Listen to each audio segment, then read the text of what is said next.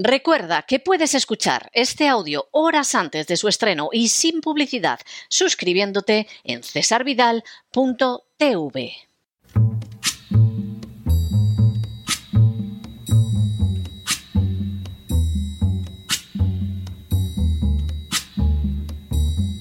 La voz con César Vidal, desde el exilio.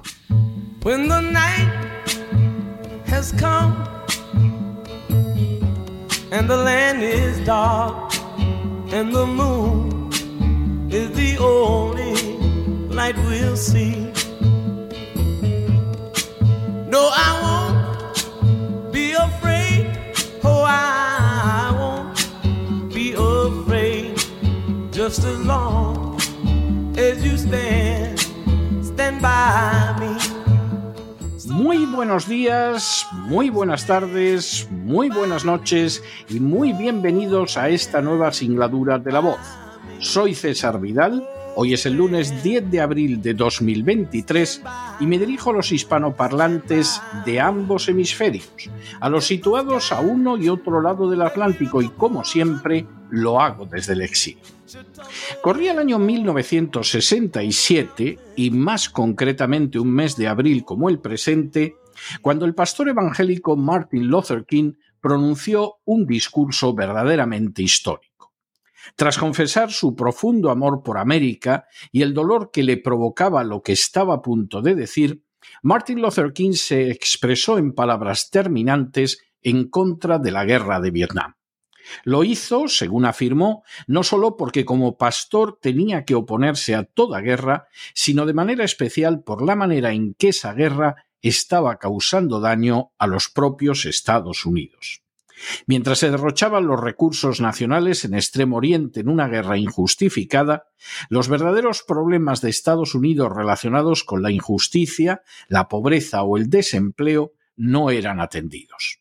En paralelo, se sustentaba una visión de la política internacional en la que Estados Unidos se arrogaba el papel de gendarme del mundo, una actitud que carecía de legitimidad y justificación y que a la vez causaba un enorme daño no solo a determinados países, sino también a la misma nación americana. Al final de su discurso, rebosante de referencias bíblicas, Martin Luther King afirmó And don't let anybody make you think that God chose America as his divine messianic force to be a sort of policeman of the whole world.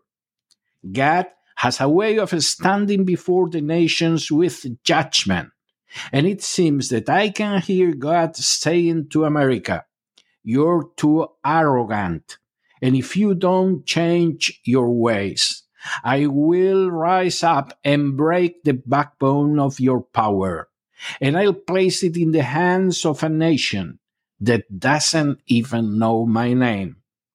Be still and know that I'm God. Lo que podría traducirse como y no permitan ustedes que nadie les haga pensar que Dios escogió a Estados Unidos como su fuerza mesiánica, divina, para ser una especie de policía del mundo entero.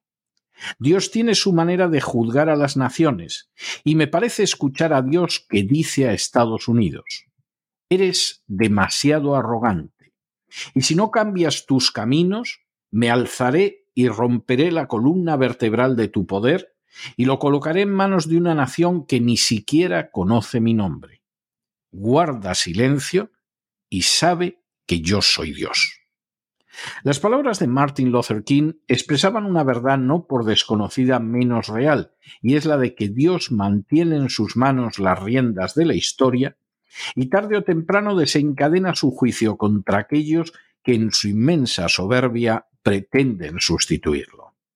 Martin Luther King pagó palabras como aquellas con la muerte, pero poco más de siete años después de aquel discurso, Estados Unidos sufrió la primera gran derrota militar de su historia en Vietnam. Otras derrotas se producirían también en el futuro, y las cuestiones formuladas por Martin Luther King resultan ahora más realistas y necesarias que nunca. Seguiremos librando guerras en otros extremos del mundo en contra de los propios intereses del pueblo americano y de la civilización occidental, o nos liberaremos de los dictados del complejo industrial militar y de la agenda globalista. Según nos demos una u otra respuesta, determinaremos nuestro futuro y el de nuestro planeta, en el que a nadie debería responder si al fin y a la postre debería sorprender el si el poder de Estados Unidos acaba pasando a otra potencia que no ha caído en la arrogancia de pensar que puede ser el policía del mundo. Hoy el programa La Voz reanuda sus emisiones tras las vacaciones de Semana Santa. Sin ánimo de ser exhaustivos, los hechos son los siguientes. Primero, Pedro Sánchez intentó presentarse en China como un personaje de peso en el seno de la Unión Europea. En apenas unas horas había sido desautorizado. Es posible que durante la presidencia de la Unión Europea su figura no llegue ni siquiera a la categoría de decorativa. Segundo, los incendios continuaron asolando Asturias y dejando de manifiesto la incompetencia del gobierno autonómico, la falta de previsión del gobierno nacional y las sospechas de que no obedecieron ni mucho menos al cambio climático, sino a la acción directa y buscada del ser humano. Tercero, en paralelo, el gobierno socialcomunista de Sánchez continuó cerrando presas y pantanos en lo que tiene toda la apariencia de ser una maniobra para rendir por sed a la población española. Cuarto, España superó el récord de gastos en funcionarios y políticos con la cifra astronómica de 154.000 millones de euros. Quinto, en paralelo también se supo que la ministra de Hacienda, Madame Montero, ha subido la cantidad destinada a bonus en la agencia tributaria, de manera bien reveladora, una vez más, cuanto peor están económicamente los españoles, más se les sangra. Sexto, las imágenes de las celebraciones públicas de la fiesta islámica del Ramadán llenaron España, siendo común que a ellas asistieran políticos y que incluso alguno de ellos pidiera públicamente perdón a los musulmanes que hubieran podido sentirse molestos por las procesiones de Semana Santa. Séptimo. Los sindicatos españoles acudieron a Francia para solidarizarse con las protestas contra la reforma de pensiones impulsada por Macron. La acción no pasó de ser un despliegue de descarada hipocresía, ya que reformas mucho más duras que las de Macron fueron aceptadas por los sindicatos españoles sin decir una sola palabra. Octavo. El gobierno de México logró que Iberdrola le vendiera sus plantas en una operación que fue captada correctamente como una expropiación en toda regla. La operación encaja dentro de la política del presidente mexicano de controlar las materias primas del país. Noveno. Donald Trump compareció finalmente ante un juez de Nueva York bajo 34 acusaciones que sustancialmente se reducían a haber alterado la contabilidad para ocultar el pago de un chantaje a la actriz porno Stormy Daniels. De manera bien significativa, Stormy Daniels acaba de perder un proceso contra Trump por esta misma cuestión. Décimo. De forma bastante llamativa, el fiscal encargado de acusar a Trump disfrutó de donaciones de organizaciones de George Soros para su campaña electoral y desde hace años se ha dedicado a propalar falsedades en relación con Donald Trump. En ningún momento parece haber apreciado el conflicto de intereses. Un décimo. No menos grave es la situación del juez del procesamiento de Donald Trump, que ha sido donante de la campaña electoral de Joe Biden y que tiene una hija que ha trabajado para el equipo de Kamala Harris. Al parecer, este juez hispano tampoco ha apreciado el evidente conflicto de intereses. Duodécimo. En una grabación oculta, tras la comparecencia de Trump ante el tribunal, Biden se jactó frente a personas de su equipo de que lograrían que Trump no pudiera presentarse a las elecciones presidenciales. Décimo tercero. Finlandia entró como nuevo miembro de la OTAN, la medida acaba con la neutralidad de décadas de Finlandia y va a significar un incremento considerable del gasto militar, así como la aniquilación de la considerable parte de su economía relacionada con Rusia, con sus secuelas de desempleo y bajada del nivel de vida. De manera bien reveladora, la presidenta globalista que impulsó esta decisión ha perdido las recientes elecciones en Finlandia. Décimo cuarto. Dentro de las consecuencias de las sanciones lanzadas contra Rusia y en el trágico camino que está llevando al dólar a perder terreno como única moneda de intercambio universal, Brasil ha acordado con China que las futuras transacciones comerciales entre ambas naciones no serán en dólares. Décimo quinto. Igualmente, la OPEP ha decidido actuar con independencia de los deseos de Biden en relación con la producción y el precio del petróleo. Décimo sexto. Francia continúa en llamas a consecuencia de las reformas impulsadas por Macron. De manera bien reveladora, uno de los lugares donde la violencia resultó más evidente fue ante la sede de BlackRock, el gestor de capitales al que Zelensky ha entregado la administración de la economía de Ucrania. Décimo séptimo. Christian Lindner, ministro de Finanzas alemán, dejó de manifiesto que el próximo año Alemania tendrá que hacer frente a un déficit inesperado de entre 13 y 18 mil millones de euros, sin contar con los costes adicionales. Ese déficit está relacionado directamente con las sanciones contra Rusia. Décimo octavo. El New York Times intentó salir al paso de las filtraciones aparecidas en las redes sociales en relación con documentos del Pentágono sobre la guerra de Ucrania. Entre los datos estaba la imposibilidad de que Ucrania gane la guerra, así como el hecho de que las tropas ucranianas han sufrido al menos cuatro veces más muertos que las rusas. Xi Jinping ha rehusado reunirse con el presidente ucraniano Zelensky. Las razones para esa resolución son especulativas, yendo desde que Zelensky es un personaje que comunica la mala suerte y ha provocado ya la caída y desgracia de distintos políticos, a la de que China no ve razón alguna para apoyar a Ucrania en esta guerra. Vigésimo. El CEO de JP Morgan se manifestó públicamente en favor de expropiaciones realizadas por los gobiernos para proceder a la construcción de más parques eólicos y solares.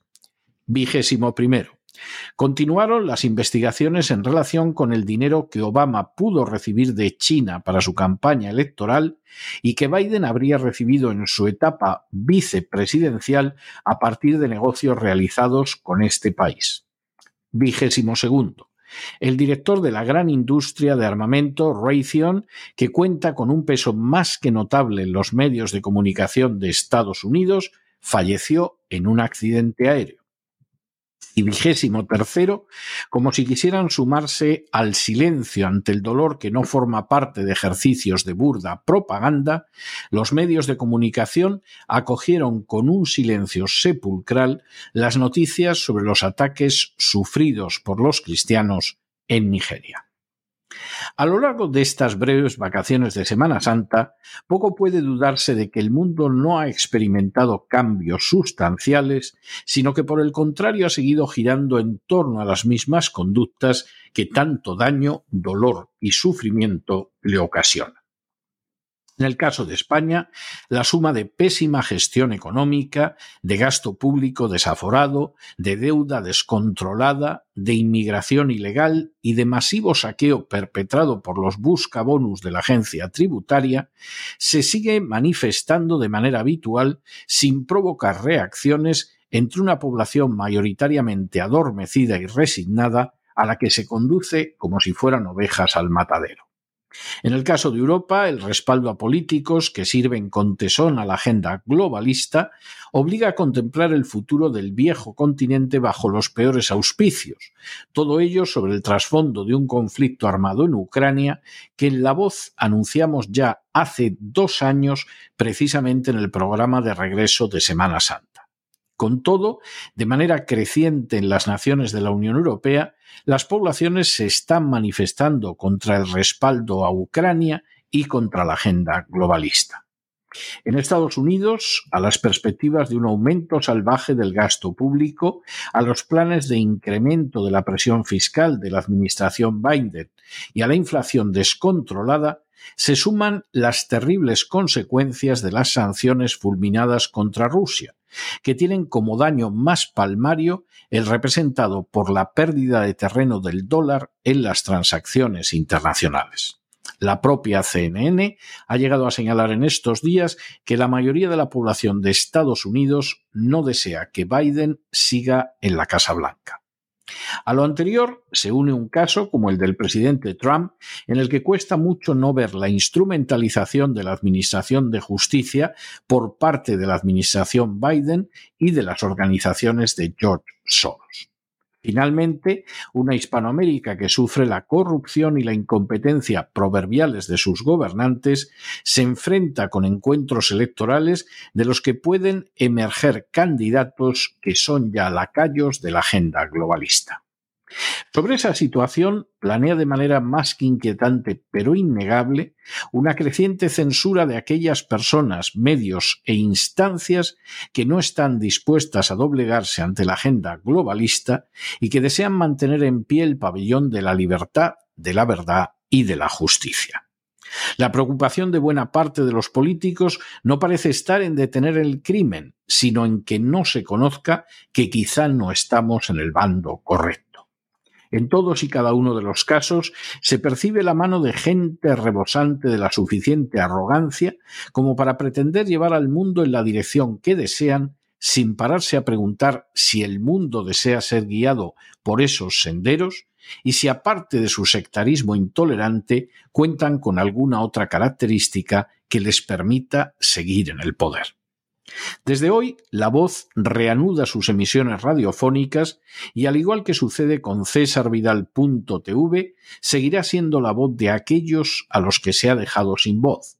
La voz en defensa de la libertad y la voz que lleva a cabo la comunicación incómoda de la verdad.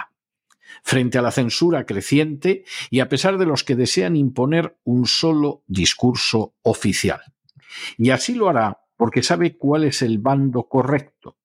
Y ese bando no viene determinado por los intereses de los partidos políticos, por las alianzas militares, por los beneficios de la industria farmacéutica o por las ganancias del complejo militar industrial, sino por el contrario, por la defensa sin concesiones de la verdad, de la libertad y de la justicia. Ahí seguiremos luchando mientras Dios lo permita y ustedes nos respalden, sabedores de que el Altísimo acaba antes o después desencadenando su juicio sobre aquellos que se niegan a reconocer que son solo seres humanos, que su función es servir a sus semejantes y que carecen de legitimidad alguna para empujarnos hacia caminos tan perversos como la agenda globalista o la guerra en lejanos continentes. Pero no se dejen llevar por el desánimo o la frustración. Y es que a pesar de que los poderosos muchas veces parecen gigantes, es solo porque se les contempla de rodillas, y ya va siendo hora de ponerse en pie. Mientras tanto, en el tiempo que han necesitado ustedes para escuchar este editorial, la deuda pública española ha aumentado en cerca de 7 millones de euros. Y ya lo saben, lo que peligran no son los puestos de los políticos y los funcionarios, lo que peligran son las pensiones. Muy buenos días, muy buenas tardes, muy buenas noches. Les ha hablado César Vidal desde el exilio. Y Dios los bendiga.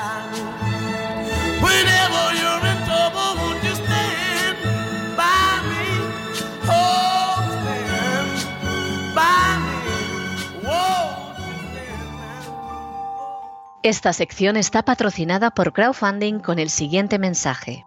Nuestro Señor Jesucristo, el único Dios verdadero, es misericordioso y nuestro Salvador.